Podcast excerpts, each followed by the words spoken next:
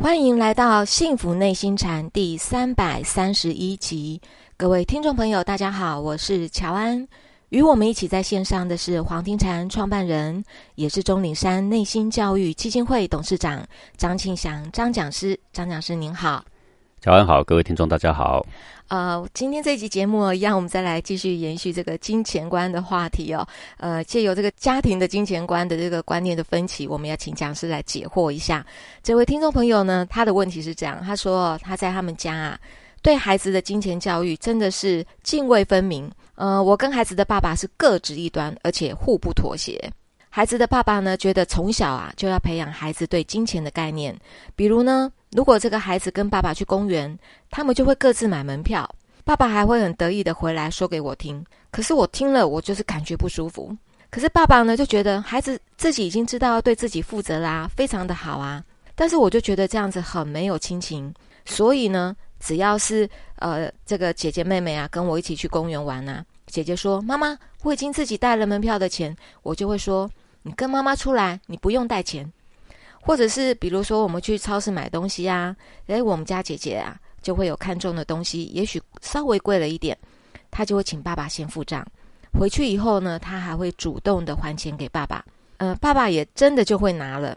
反正呢，在我们家的互动模式一直都是这样，跟着我就不用花钱，跟着爸爸就是要各自负担各自的。所以想请问讲师，这个对孩子的金钱教育哦，到底是我对还是孩子的爸爸对呢？呃。这个凡事啊，其实怎么做都可以了哦。嗯。但是呢，不要把它推入到极端呐。好。嗯，极端。极端就成为一种固执啊。那凡事保留一些裕度啊，嘿呃，会比较美。好，在这家庭里面，这样算极端吗？就是两个极端嘛，一个就是全部都得我来付啊，这是一个极端嘛，绝对不能让你付。然后让你付，就表示怎么样？表示我不爱你了，啊，表示我没有照顾你了，啊，表示我们太疏远了。呃，那一个是我们一定要各自付，好，嗯，绝对不能让对方付，让对方付呢，就是占对方的便宜。好，我也不让人家占便宜，我也不让别人呢吃亏。哎啊，自己我也不想吃亏。是，我既不想占你便宜，你也别想占我便宜，我们分得清清楚楚，这是最公平的。对不对？这也是一个极端哦，在哎，这也是两个极端，就是，嗯，当然了，如果说我们以在外面跟人家交朋友来说啊，那就是小孩子嘛，国中生、高中生没多大的经济自主能力嘛，对不对？嗯。那你交的朋友如果很多呼朋引类，然后呢，这些人呢出去吃饭全部都要让你付，那对你来讲不就是难以负荷了吗？嗯。就不只是学生了，你出了社会，如果你的朋友呼朋引类，全部每次吃饭都得你付，对，然后你很海派，你也很好客，你说都我请，都我请，今天都算我的，但长期来说，大家变成一种习惯，都依附着你，哪吃得消？第一个，你就算你有这个经济能力，嗯，但是你也把一群人的自觉给养坏了嘛，是，你破坏了本来我们吃饭我们应该要自己负担的嘛，嗯，但是朋友有通财之意嘛。是偶尔礼尚往来，来今天表达我的谢意，我来请客，明天啊换谁换谁都可以嘛哈。其实彼此也没有占人家多少便宜啦。好，对，但是在家里面不能说我跟爸爸出去吃饭，我小孩就说爸爸我们各付各的。哎，如果有一天我的小孩告诉我说我们各付各的，我会跟他讲说没关系啊，我付就好啦。那那个小孩也许会说。不，我们要各付各的，是吧？嗯，好，那当然，这种观念是来自于我们教育小孩，说你出去外面，你也不能老是让人家占便宜，但是我们也不要占人家便宜。如果我们出去吃饭，我们就跟同学说啊，今天我们八个人、十个人一起吃饭，对不对？快要结账的时候说。各位同学来，我们今天各付各的吧，因为什么样？我们不要造成一个人付的话也太大的负担嘛，对不对？对。那都让人家付，我们也不好意思嘛。啊，自己要付人家，我们也负担不起嘛。是。这样吧，我们长久我们要做好朋友，我们减轻彼此负担，对不对？是。不要造成困扰。朋友之间好讲，对，才能够更长久嘛。对。所以我们会教小孩说，出去最好哈，即使你的同学要请客，你也是要主动把你的那一份该付的钱。你要主动的掏出来啊！如果对方他执意要请客，因为他今天生日嘛，或者是他今天有一个特别值得庆贺的事情嘛，哈。是。然后呢，要跟这几个同学都要好好开心的吃一顿饭。他主动邀约。对，然后他要请客，那我们也别少人家这个兴致嘛。哈。但是，哎，你如果下一次的聚会、下两次、下五次、十次的聚会，你都让人家这样，那我就说。那你是存心占人家便宜了，这不应该的。嗯，那你要怎么表示？可是他就是要一直请我们啊，那就好。第一个呢，你可以减少参加的次数。如果不行的话呢，那么你就要总有几次是你要做东的嘛。哦，表达我们的意思。有时候他请我们，有时候我们回请回去。虽然他经济能力很好，他可以多请一点。哎呦，我经济能力没那么好，我没有办法跟你说你请五次，我请五次。但是我总要表达。嗯，你不能老是占人家便宜。说我们今天教育小孩是说，你不要占人家便宜，能够付你就要付。然后呢，吃点亏也没关系。为什么呢？因为有些你的朋友真的经济能力不如你呀。好，这个人生不如意事十之八九嘛。有的时候刚好碰到经济拮据，我们也不要说一定要公平，不让人家占便宜。我们也不一定要说你付你的，我付我的，因为他现在有困难。朋友有通财之意嘛？那我多付一点又有什么关系？所以各位，我们做这个教育最主要精神就是不要占人家便宜，不要占人家便宜。但是朋友有通财之意，帮助一下我们的朋友，不认识的都帮助了。那个非洲的黑人有饥饿的，我们都肯捐钱的，对不对？根本就不认识，何况是这些认识的人，对不对？是。那他有短暂的困难，我们就更应该给他帮忙，对不对？呃，所以做教育的精神是这样，就是可以吃亏，可以吃亏，不占人家但是可以吃亏，不是无理的吃亏，不是无名的那种吃亏，不是当笨蛋的那种吃亏，是胸怀宽阔的。我们吃点亏又有什么关系？而不是说啊，吃亏没关系，所以呢，我就一直吃亏。各位，这就是糟糕，就是糟糕在哈，我们凡事只要听到一个好的道理，都要把它推到极端为止啊。说叫你吃亏，你就一直吃亏吗？你就整天到办公室帮每一个人倒一杯茶吗？今天倒完，明天还要倒吗？你要这样吃亏吗？当然不要。然后呢，该扫地的也不用扫地，你抢了他的扫把去帮他扫了吗？你吃这种亏吗？是。我们说的是说，在可能的情况，我们心胸宽阔的情况，别人偶尔也会有这个不方便的时候。是。啊，我们多一点宽容，多一点帮助。是。好，这就叫吃亏可以，不要。占人家便宜，吃亏可以不要占人家便宜啊！但是占人家便宜偶尔也会啊。比如说，我今天真的这方面有困难，然后我的朋友给我了帮忙，这样算不算占便宜呢？就在于你有没有回报啊？哎，我们受人点滴，我们全勇以报；我们受人家一点恩情，我们敏感于心，一有机会我们就要做出回报，对不对？比如说，哎，你开个车在路旁爆胎了啊，跟你不认识的一步一步车开过去。他不理你啊！哎，就有一部车停下来，那先生有什么需要帮忙吗？哎，我爆胎了，来来来，我给你帮忙一下，你有没有工具可以换呐？帮你一下，帮你把这个事情解决了。哎，他干嘛吃这个亏啊？你觉得他有吃亏？他觉得他是在做一件好事情，对不对？是。哎呀，那当然有机会，我们就要怎么样回？你说，哎，可是我以后碰不到他了，我怎么回馈给他？哥，你把这个善心回馈给社会人士，哦，不就得了吗？是。对不对？你哪天看到有一个石头掉在路上，明明就会阻碍着交通，啊，你开过去停下车来，哎，回过头你把它捡到路旁去，嗯，这不就是一种对社会的一种关心吗？对，这算吃亏吗？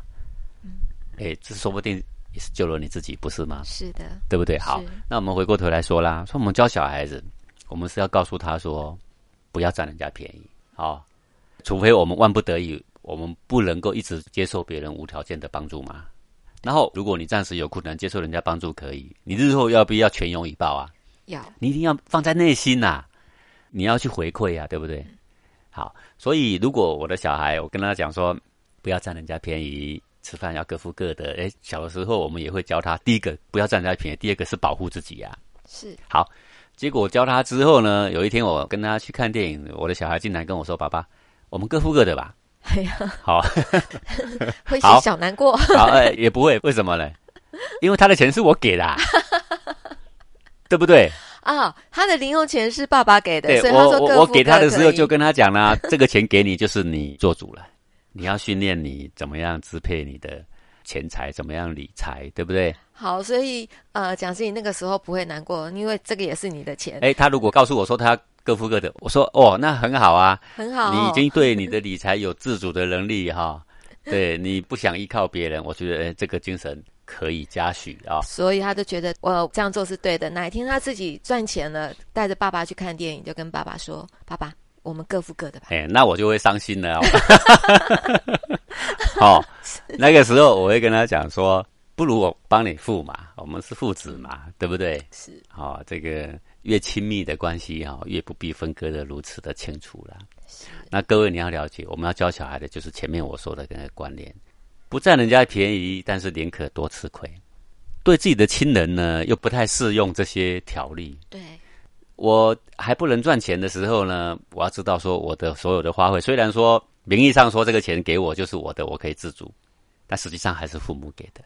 是，你说各付各的，其实还是父母付的，是不是这样吗？是，所以你的内心里是我们教小孩，就是对于给你帮助你的人，好，尤其是像长辈啊、父母、朋友啊，他给我们任何帮助，我们要有回馈回报的心，也要点滴在心头。对对，那如果这个还不容易建立，那我们就建立他可以回馈社会的心，对社会苦难的人有一种帮助他的心理。是这个帮助纯粹是对于这种人类对于同胞的一种大爱，而不是对于说我帮助他有多少功德，好，或者是我帮助他来代表我是一个善良的人，跟这些毫无关系。是，那如果这个回报的心建立得起来，那他对于你这个父母，他也等同知道感恩呐。是他没有能力的时候，他怕你多花钱，然后呢，你给他的零用钱，他愿意拿一半出来付。电影票的钱，哎，我觉得这不是很值得嘉许吗？他的意思就是说要减少我父母的负担，不是这个意思吗？然后我们可以表达说，没关系的，这个零用钱你你放着花，哦，花在有意义的地方，我就会很高兴。今天这个看电影我请客，哎，这个才是亲情嘛，各位父子有亲嘛，母子有亲嘛，不是应该这样吗？是，他坚持他要付，那我们就肯定他说，那很好，这个你也不希望增加家里的负担啊，你希望用。给你的零用钱呢，自给自足的来承担你所有的开销。我说这个精神很好，你要给他赞许嘛。是啊，然后呢，等他长大了，他会赚钱的。他说：“这个爸爸，我们今天啊吃个饭哈，呃，五百块，各付各的吧，我一人付两百五。”我会跟他讲说：“不用了，我来付好了。”嗯，好。然后呢，我们要引导他说，自己的家人只要力有所能，我们为他承担。我们愿意为他付出，这是完全不求回报的，是要让他去感受，让他去感受。对，那你为什么培养到这个人已经长大了，他却要跟你分得清清楚楚？嗯，改天说不定那个骨灰瓮哦，他都会说自己付，我 看你信不信哦。对呀，比如说，哎，这个爸爸你要想好哦，人哈活过百岁的是很少哦，哈。那到时候后事你自己料理完毕了没？因为讲 师我有没有买保险什么的？讲师我的确看到有家庭是夫妻两个算得很清楚，小孩跟爸爸妈妈也会算得很清楚，但也许夫妻他们觉得这就是他们的家庭教育，我孩子这样子教出去也就不会吃亏，但是很怕就会变成说我跟爸爸妈妈也算得很清楚，那这个亲情就真的就会非常淡薄，对，会变淡薄。所以我说事情刚刚好就好，所谓刚刚好，并不是说。啊，几次我们各自付几次啊？你请我几次，我请你。各位不是这个问题，嗯，这不是次数的问题啊，这个是家人在一起的时候那一份亲情、互相关怀、愿意为对方承担的这种感觉。他今天如果说连吃个饭都要跟你画的清清楚楚，你要请他，他坚持不肯。